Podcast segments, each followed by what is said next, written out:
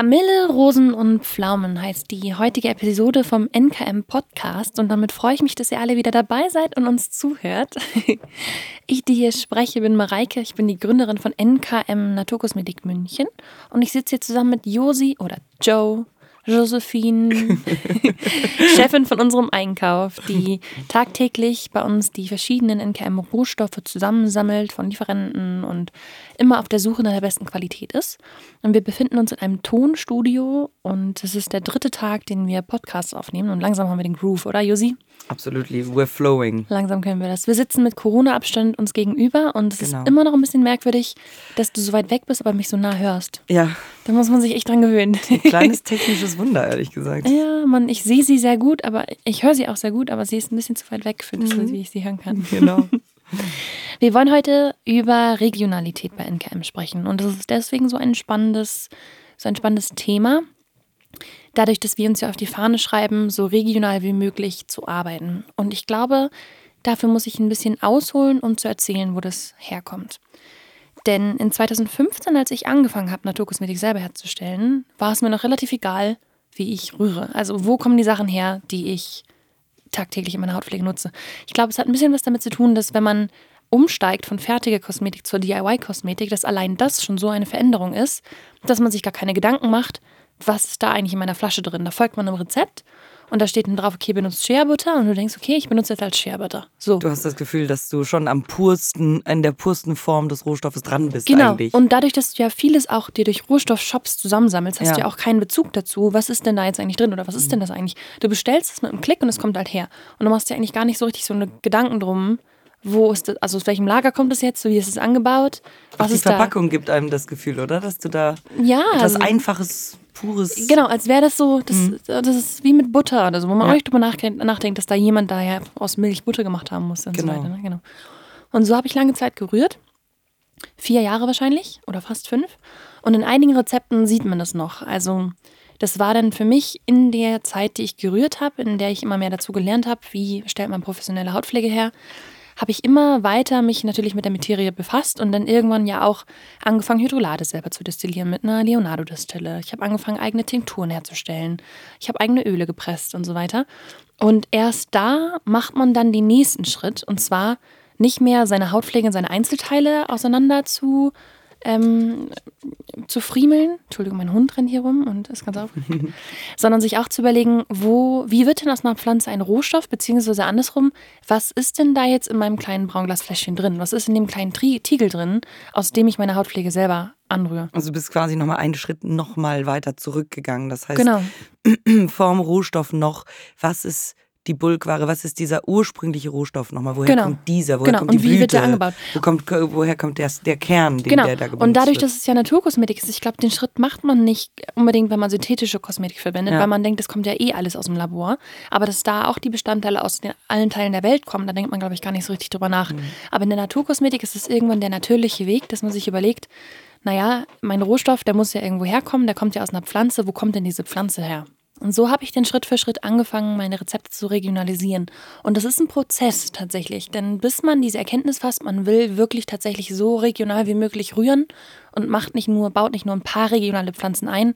Ich glaube, das hat bei mir bestimmt zwei Jahre gedauert. Also ich habe zunächst halt geguckt, was gibt es überhaupt regional, was, was hat Löwenzahn für eine Wirkung und dann geschaut, dass ich das immer mehr implementiere in meinen Rezepturen und dann irgendwann mehr Alternativen für die Rohstoffe gesucht, die es am Markt schon gibt, die ich irgendwie ersetzen kann. Und da gab es ganz lange Schwierigkeiten. Also ich weiß, die ersten Male, die ich das gemacht habe, habe ich in ein paar Foren geschrieben, habe gesagt, hey, was ist denn mit regionaler Hautpflege? Macht das jemand? Ist das, das war irgendwie nie Thema am Markt.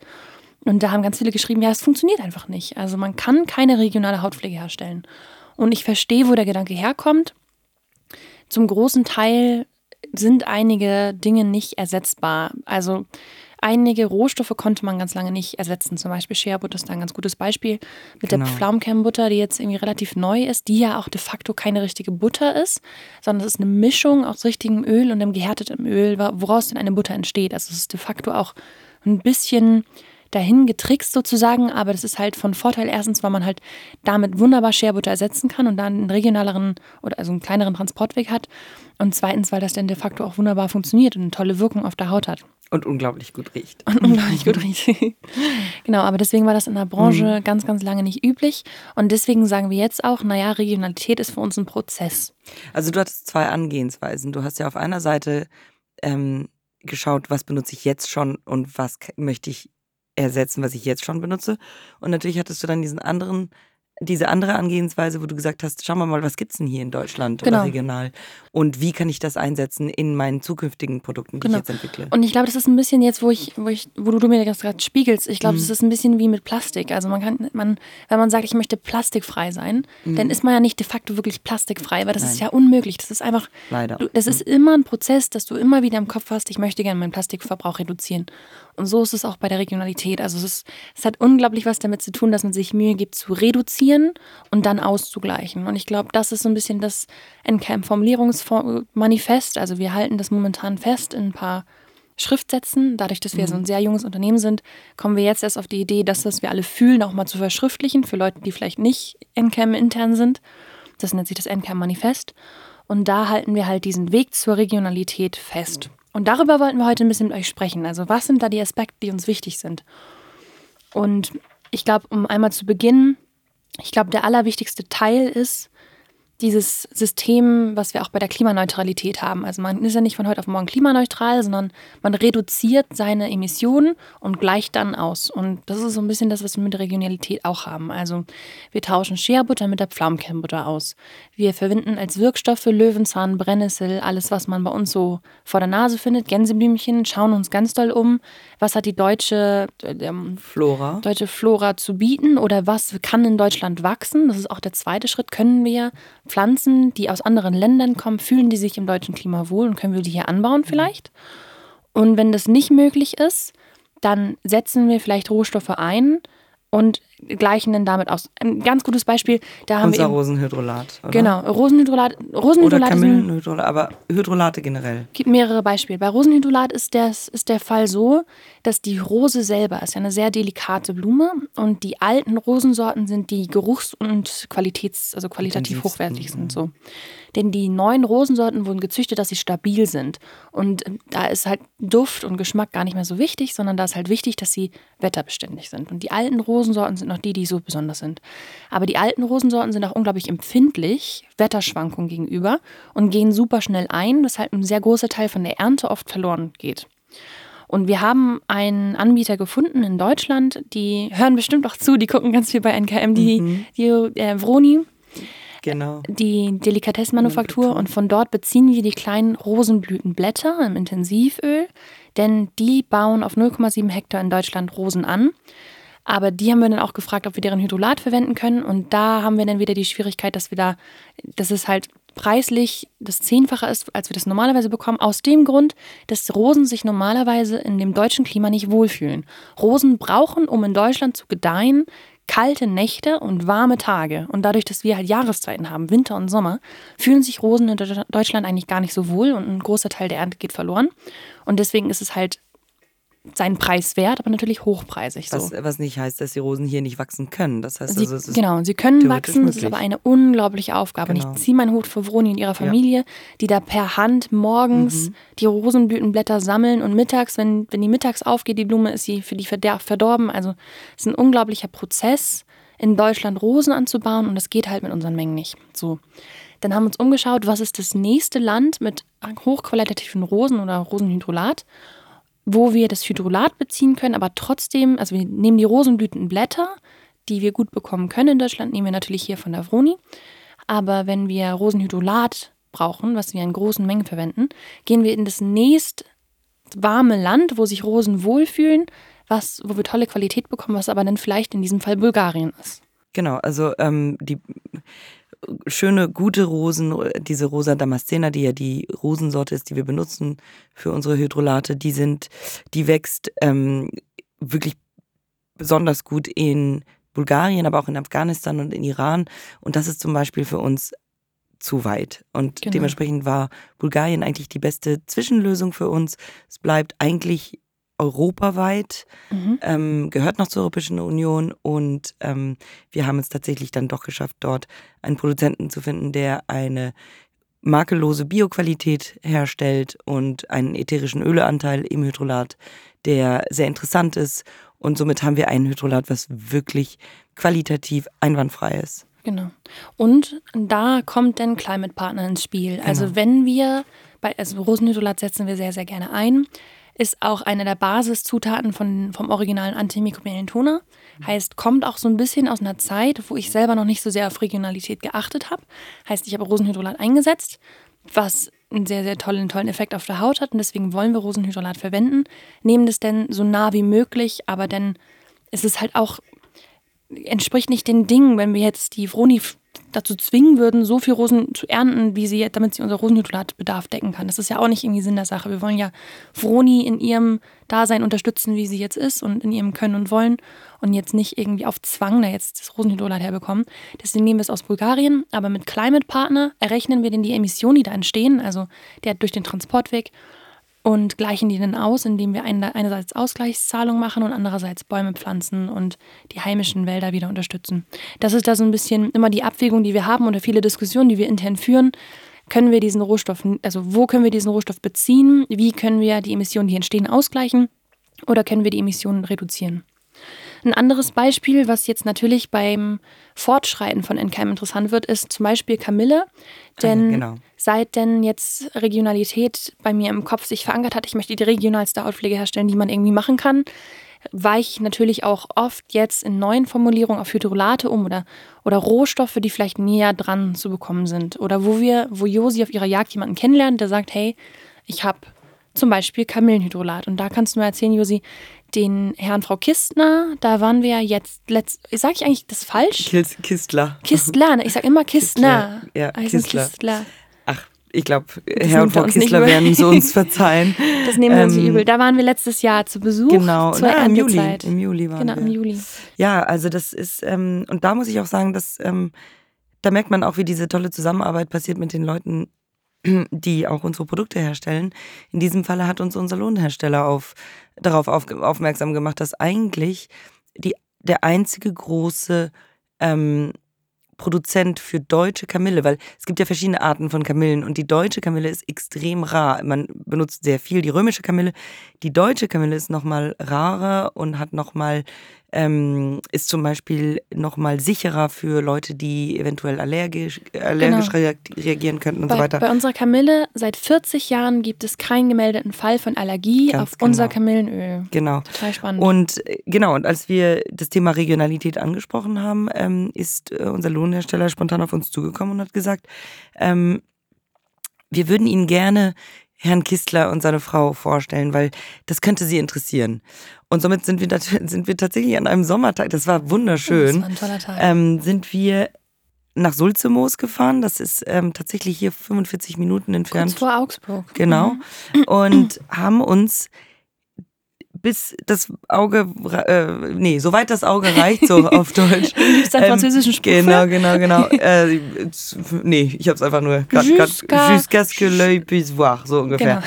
Ähm, haben wir uns seine das Kamillen, ich sagen. genau, konnten wir uns seine Kamillenfelder anschauen, ähm, die Ernte tatsächlich mitbekommen. Er hat ein Feld vor uns dann tatsächlich geerntet. Mhm. Und dann haben wir den gesamten Prozess miterleben können, wie er dieses unfassbare Öl extrahiert aus dieser mhm. riesigen Masse an Blüten. Und das fand ich schon wieder so spannend, denn der Herr Kistler, der produziert bislang nur ätherisch Kamillenöl. Mhm. Und da entstehen ja auch Un Unmengen an Kamillenhydrolat. Aber er sagt momentan, also. Lohnt es sich für ihn nicht. Genau, ich glaube, der Markt, es ist einfach so früh noch. Wir sind so früh mit dem Gedanken, regionale Hautpflege herzustellen, dass Herr Kistler Unmengen an Hydrolat produziert, aber dadurch, dass er keine Abnehmer hat, lohnt es sich für ihn nicht, das aufzufangen. Und er jetzt sagt, naja, okay, mit dem, mit dem ätherischen Öl, also mit dem Kamillenöl, da, da, da kann er sein Geld mit verdienen, aber das Hydrolat, das wird er nicht los. Und was interessant ist, ist für... Weil, für und das ist nur Trend. Das liegt nicht daran, dass es eine schlechte Qualität ist. Es ist nur, weil es nicht im Trend ist, gerade Kamillenhydrolat zu verwenden. Ja, genau. Aber was eben, da kommt NKM ins Spiel, und zwar du. Wir haben und jetzt. Du auch hauptsächlich. Nein, aber deine Ideen. Das heißt, dann steht Mareike da, sieht, dass es potenziell diese Unmengen und diese Tonnen an Hydrolat gibt, Kamillenhydrolat in Bayern. Und was passiert in Mareikes Kopf? Sofort denkt sie sich, ich ent, wir entwickeln unsere Produkte entweder um oder weiter oder neu, um diesen Rohstoff, um diesen Rohstoff jetzt zu benutzen. Es ist doch einfach nur Schwachsinn, dass dieser Rohstoff nicht verwendet wird. Und so kommt unser probiotisches Konzentrat zustande. Genau, und somit hat, ähm, genau. das wurde tatsächlich für die Anekdote erstmal mit Rosenhydrolat formuliert. Mhm. Und als wir dann das Glück hatten, uns diese Produktions, äh, Produktion anschauen zu dürfen, haben wir tatsächlich, glaube ich, zusammen überlegt, eigentlich müssten wir wirklich dieses Kamillenhydrolat einsetzen. Mhm. Das Ding ist aber, das ist jetzt wieder auch ein gutes Beispiel für unsere Ernteabhängigkeit bei unserem Absolut. ganzen Schaffen und Mhm. Tun. Zu dem Zeitpunkt, als wir die Idee hatten, war Herr Kistler schon mitten in der Ernte und das Hydrolat war eigentlich für dieses Jahr schon gegessen. Und jetzt sind wir gerade in Verhandlungen, dass wir ihn bezirzen wollen. Wieder ein gutes Beispiel, warum Josi in an dieser Position ist und da auch so richtig ist, dass sie Herrn Kistler bezirzt, dass wir nächstes Jahr vielleicht ein bisschen Hydrolat von ihm bekommen können. dass wir es bei ihm abkaufen können. Genau, für dieses Jahr war es zu spät. Aber wie gesagt, somit seht ihr auch, was für ein langwieriger Prozess diese ganze Regionalisierung Mhm. ist und wie früh man damit anfangen muss, um wirklich peu à peu über Monate die Leute dazu zu bekommen, dass sie auch mitgehen, dass sie Mhm. mitmachen, weil ich meine, wir, ich glaube, dass viele, viele Leute, wenn wir ankommen und dieses Traum von Regionalität, diesen Traum von Regionalität erstmal formulieren, uns anschauen und sagen, ihr seid wirklich schöne, süße Träumer, aber Ja, die Realität genau. sieht sehr echt anders aus. Und ich bin aber fest davon überzeugt, dass wir mit unserem Charme und unseren, Willenskraft. Unserem, unserer Willenskraft und unserem tatsächlichen Idealismus Leute dazu bewegen können, dass die da mitmachen. Und wenn du mich fragst, so ist es ja auch mit dem Plastik geschehen. Absolut. Also schaut euch die, die Mhm. Fashionbranche an. Früher doch, Absolut, alle ja. haben doch irgendwie in Plastik die Sachen verschickt und heutzutage will ja keiner das Päckchen mehr öffnen, wenn da Plastik drin ist, richtig? Ich- also ich denke Wir so. sind im Moment noch disruptiv, aber ich kann dir garantieren, dass das, was wir heute machen, in ein paar Jahren die absolute Norm wird. Ja, das kann ich mir auch vorstellen. Und äh, da, da sind wir, denke ich, Weil tatsächlich die Leute Vorreiter. auch offen dafür sind. Also ich glaube, ähm, wir kriegen ja immer wieder mitgespiegelt, auch von, wir, wir verteilen ja diese Regionalität über. Also wir sagen ja immer, okay Leute, wir, wenn, ihr, wenn euch irgendwer einfällt, der regional produziert, wir sind dafür da. Ja. Und da kommen ja super viele Leute auf uns zu und also wenn irgendwer die Idee hat, da hat er einen regionalen Landwirt oder so, dann ist mal NKM der Erste, der aufploppt. Und ich denke, das wir wird bekommen auch viele E-Mails von den Kunden, Kundenmädels, ähm, äh, vom Kundenservice, von Leuten, die sagen, ähm, hi, ich, ähm, es ist zwar noch ganz klein und wir suchen, im Moment ist das Problem, dass wir werden tatsächlich von vielen Leuten angeschrieben, aber die Produktionsmengen sind teilweise noch zu klein in Deutschland, so dass Mhm. man ähm, diese Mengen oder diese Produkte, also wir versuchen sie einzusetzen, aber im Moment ist das natürlich noch kein Tropfen auf dem heißen Stein, Genau. aber es ist noch klein. Aber wir, nichtdestotrotz ähm, beziehen wir das mit ein in unsere Strategie jetzt, weil wer weiß, diese ganzen Leute werden auch immer größer werden und wir Mhm. werden es tatsächlich, ich bin da fest davon überzeugt, wir werden es schaffen, ähm, für viele, viele unserer pflanzlichen Rohstoffe tatsächlich wirklich regional zu werden. Und wenn wir schon beim Thema sind, Regionalität ist ein Weg, wollte ich ähm, auch nochmal auf die kleinen Sachen eingehen, die man bei uns zum Beispiel noch nicht in regional findet. Also zum Beispiel diesen mini kleinen Anteil von Teebaumöl im antimikrobiellen Toner. Das kommt daher, dass ich den einfach früher so gehabt habe. Also ich habe ja jahrelang meinen antimikrobiellen Toner gerührt, auch in einer nicht so regionalen Version, wie er jetzt ist. Der ist ja inzwischen regionalisiert worden, damit wir einen kleineren Transportweg haben. Aber dieser ganz geringe Anteil an Teebaumöl ist noch drin. Und Teebaumöl kommt aus Australien. Aber da haben wir in, also intern von NKM ein, innerhalb von diesem Manifest uns mal definiert, dass kleine Mengen mit einer besonderen Wirkung oder mit einem besonderen Standard, der bei NKM sehr wichtig ist, in Ordnung sind, wenn wir die Emission ausgleichen. Aber wenn es große Mengen werden, wir uns sehr, sehr bewusst sind, was diese Menge an Kilometer zurückliegt.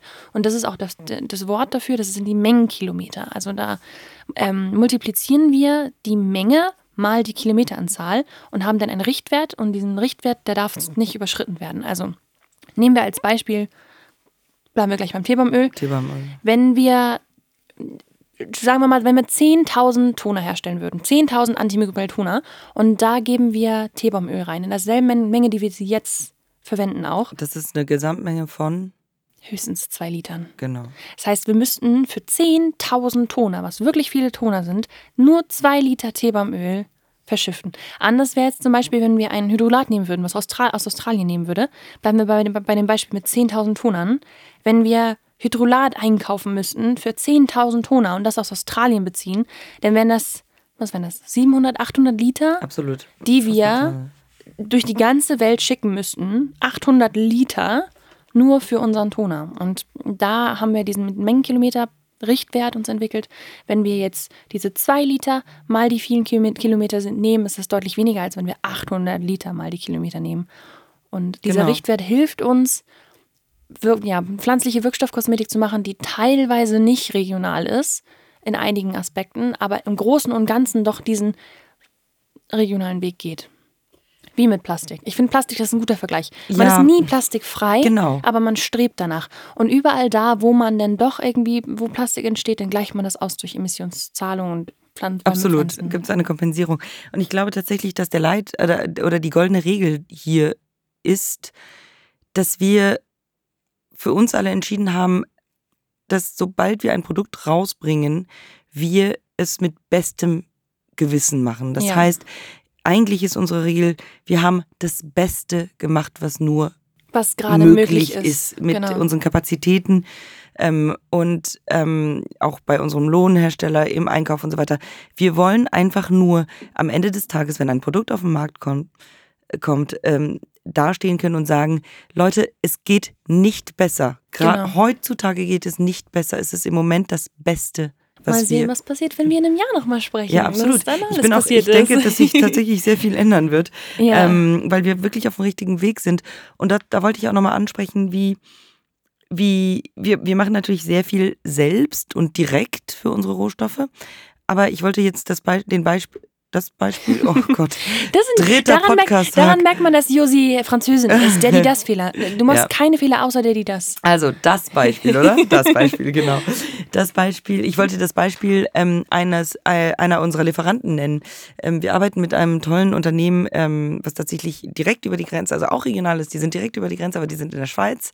Ähm, und die stellen fast alle unsere Pflanzenextrakte für uns her. Und das sind mit, also das sind Leute, mit denen wir extrem gerne und Das auch- viel zusammenarbeiten. Das Und ist auch ein gutes Beispiel, wie wir diese hunderte von verschiedenen Pflanzen einkaufen können.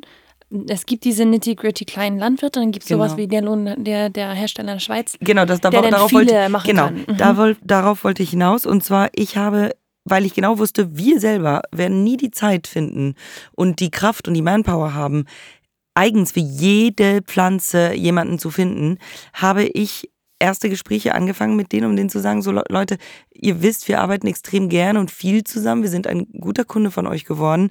Ähm, lasst uns zusammen dieselben Werte vertreten.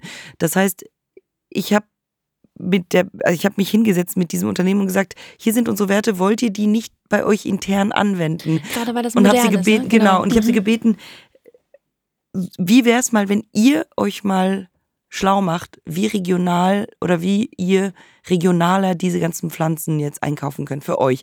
Weil was für uns wichtig ist, kann euch auch zugutekommen als Unternehmen. Und Und Nachhaltigkeit wollen und alle. diese Nachhaltigkeit, diese Werte, nachhaltig. Mhm. diese Werte wird, wird sich sowieso jeder jetzt aneignen Ja. müssen. Genau. Und deswegen, ich mach, es macht uns auch, glaube ich, ein Stück weit ein Stück weit stolz, Verzeihung, ähm, zu wissen, dass wir die Leute da mitnehmen und, dafür ich denk begeistern. Jetzt, und ich denke jetzt gerade an diese, du weißt bestimmt, welches ich meine. Es gibt ja dieses, also unser neuester Partner ist ein deutsches Unternehmen für Frischpflanzensäfte. Und die bauen auch ganz viele Pflanzen in Deutschland an. Und jetzt Absolut. ich war immer Kundin da, aber ich habe nie überlegt, dass die ja auch, dass das auch, das Frischpflanzensäfte auch was für Kosmetik sind. Und so kamen wir zum Beispiel auch an den Birkensaft in Mhm. der neuen Feuchtigkeitscreme. Die Idee kam daher. Also wir finden einen neuen Partner, der hat was im Sortiment, wo wir wissen, die haben ähnliche Werte oder die haben ein, ein Produkt, wie zum Beispiel einen Birkensaft, der gut zu uns passt. Und dann formulieren wir darum neue Produkte. Da muss, da muss man auch sagen, dass ich bin ja halb Französin, halb Deutsch. Ich, kenn, ich hatte das Glück, in, in diesen beiden Ländern schon zu arbeiten. Es gibt für dieses Thema in Deutschland einfach auch so viele tolle Familien oder mittelständische Unternehmen, mit denen man da zusammenarbeiten kann, die bereit sind, da diese Schiene zu fahren, die oder diese Schiene eigentlich schon lange, lange fahren, aber die Leute haben diese Unternehmen nicht unbedingt auf dem Schirm. Mhm. Dieses Unternehmen, von dem du redest, das existiert seit, pff, seit wie vielen Jahren? Nach Ewigkeiten. Aber es war nicht Wir modern. kennen es alle fast. Ja. Wir haben es alle mal zu Hause im Arzneischrank gehabt. Weißt du, wenn du mich fragst, das liegt an der Globalisierung. Das war jetzt irgendwie nach eine Zeit genau. lang, als die Welt vernetzt wurde mit Social Media und du plötzlich sehen konntest, was in Amerika los war, dass du dich mega gefreut, dass du so ein, so ein Globetrotter bist. Und irgendwann sind die Leute dann aufgewacht und Flüge wurden mega günstig und Leute haben sich gedacht, das kann irgendwie nicht angehen und Amerika wurde accessible, dass die Leute jetzt sich wieder darauf besinnen, oh, was war das eigentlich für eine exzessive übertriebene Zeit ja irgendwie auch, ne? So. Mhm. Und jetzt kommt erst die Wertschätzung zurück, dass die Leute wieder gucken, was wächst da eigentlich vor der Haustür? Wo sind, was gibt's für regionale Firmen? Was, wie sind, war ich schon mal in den Alpen im Urlaub? Möchte ich an den was gibt's hier für Seen an dem Tegernsee Urlaub Natürlich auch schon mal durch Corona dann dieses Jahr nochmal verstärkt. Ne? Ja, das ist auch faszinierend, weil NKM gibt es ja jetzt zwei Jahre, das ist ja ein super junger Zeitraum, aber mhm. Corona hat, glaube ich, die Leute auch ziemlich auf unseren, unsere Art zu denken gebracht. Ich glaube, Corona hat die Leute generell sehr viel dazu Wie gebracht zu überlegen. Wie ist eigentlich regional? Genau. Wo kann ich hier regional in Urlaub fahren? Absolut. Wo kann ich regional Erholung finden? Was gibt es für schöne Pflanzen, die ich in meiner Nähe? Kann ich hier zu meinem Bauernmarkt fahren? Kann ich zu meinem. Nee, was gibt es für Bauern in meiner, in meiner Nähe? Mhm. Landwirte, die vielleicht einen kleinen Hofladen haben oder so. Also. Ähm, aber ich muss auch wirklich dazu sagen, dass hier diese Gegend, also ähm, Bayern und Umgebung, ähm, ich habe sehr lange im Ausland gelebt ich finde, hier in diesem kleinen Fleck auf der Erde ähm, ist, gibt es so viele tolle Unternehmen, die es schon seit Jahren gibt, die wir überhaupt nicht auf dem Schirm haben, die seit Jahrzehnten regional schon arbeiten und anbauen und genau diese Werte eigentlich schon leben, aber vielleicht ein bisschen weniger sichtbar sind noch. Mhm. Und ähm, mit denen arbeiten wir ja auch teilweise jetzt schon zusammen. Und mhm. das macht wirklich Spaß, muss ich sagen, dass wir diese ganzen tollen Unternehmen hier, die regional sind und um uns herum ähm, mitnehmen können auf diese Reise. Und wenn du da, wenn du da anfängst mit der, Tradi mit, dem, mit der Tradition, ich denke so mhm. oft, wir, was wir ja auch machen, ist ja Tradition in die Moderne zu heben. Also Absolut. jetzt oft sind wir jetzt einfach ein modernes, junges Unternehmen, was auf traditionsreiche Unternehmen zurückgreift und sagt, hey, wir haben festgestellt, euch gibt's noch. Und die sagen, cool, wow, ich, wir wurden jetzt lange Zeit irgendwie von, nur von einer Zielgruppe angesprochen. Wir wollen jetzt auch gerne eine junge Zielgruppe. Ganz wir haben folgende genau. Ideen mit euch. Also mhm. die sind auch total offen dafür, jetzt mit uns in die moderne, in die Instagram-Welt, in die Social-Media-Welt einzutreten und da quasi sichtbar wieder zu werden. Ne? Und also, was uns zugutekommt, ist deren Expertise über mhm, Jahrzehnte, total, was ja. Regionalität und Ökoanbau und so weiter. Das ist ja auch keine neue Idee. Das ist ja, das ist nee. ja nicht neu, dass du vor deine Haustür schaust, ja. Das ist ja irgendwie eine Sache, die jetzt einfach, ja, die jetzt wieder zurückkommt, auch in der jungen Generation, was super schön ist. Absolut. Und ich bin ganz, ganz gespannt, was die nächsten drei bis fünf Jahre mit NKM jetzt passiert. Dadurch, dass auch so viele Leute auf uns zukommen und sagen, was können wir für euch anbauen. Das dauert natürlich immer, weil wenn heute ein Landwirt zu uns kommt, dann sagen wir, naja, wie mit unserer Bienenwiese, nächsten Frühling können wir es anbauen, Absolut, weil genau. wir eben abhängig von den Jahreszeiten sind. Dann gibt es vielleicht ein, zwei Jahre schief, weil das eine neue Pflanze für den Landwirt ist und Pflanzen natürlich angebaut werden müssen. Das ist wie im Garten. Ne? Also man muss wissen, was mag die Pflanze, kommt die mit dem Klima klar, kommt die mit dem Boden klar, in welchem Bodenstandort fühlt sie sich am wohlsten, in welche Region in Deutschland oder und Umgebung fühlt sie sich am wohlsten. Und das wird die nächsten drei bis fünf Jahre wird sich da ganz viel tun auch. Aber man muss sich auch mal überlegen, wie geehrt wir eigentlich uns fühlen dürfen, dass die Leute zu uns kommen und sagen, Leute, ich bin bereit, alles umzukrempeln bei ja, mir und mhm. umzuändern und mich auf eure Desiderati einzustellen, damit ich mit euch arbeiten darf und kann. Mhm. Und da können wir uns echt glücklich schätzen, dass die Leute von sich aus auf uns zukommen. Und wenn du mich fragst, ich weiß, ich erzähle hier ganz viele Fakten hintereinander, die mir wichtig sind, aber mir fällt gerade so viel ein. Für mich, ich sage ja auch immer, für mich kann es kein Zufall sein, dass Pflanzen, die, also die Wirkstoffe von Pflanzen auf den menschlichen Organismus wirksam sind. Und ich fühle mich, also neben den wissenschaftlichen Studien, die es zu den Pflanzenwirkstoffen gibt, fühle ich mich als Teil des Kreislaufes der Erde, wenn ich die Pflanzen nutze. Also ich habe das Gefühl, ich bin Teil der Welt, wenn ich das mache. Und das ist dasselbe wie mit unserer Arbeit, wenn wir jetzt hier drüber sprechen. Ich freue mich richtig, dass wir abhängig sind von Gezeiten und regional äh, und, ähm, und Jahreszeiten und Wetterlagen und so weiter. Es fühlt sich für mich richtig an, dass wir nicht morgen starten können und innerhalb von zehn Tagen hier irgendwie Pflanzen aus dem Boden wachsen und es fühlt sich irgendwie gut an, das vorzubereiten, auf den Frühling zu warten, Bienenwiese zu sammeln, wenn wir gerade beim Thema sind. Bei NCAM gibt es ein paar Aktionen, wie man Pate werden kann von einem Stückchen Bienenwiese und die sammeln wir gerade. Und so viele Leute schreiben uns und sagen, Herr, wieso baut ihr die jetzt nicht? Kann ich jetzt meine Bienenwiese sehen?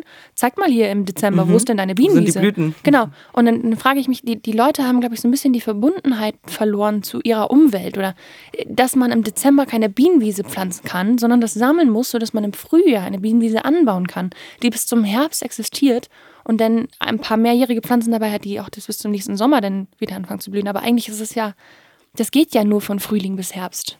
Also mir fällt dazu auch nur, also wenn, wenn ich die, mein Gefühl teilen darf, für mich ist die. Darfst du. Danke.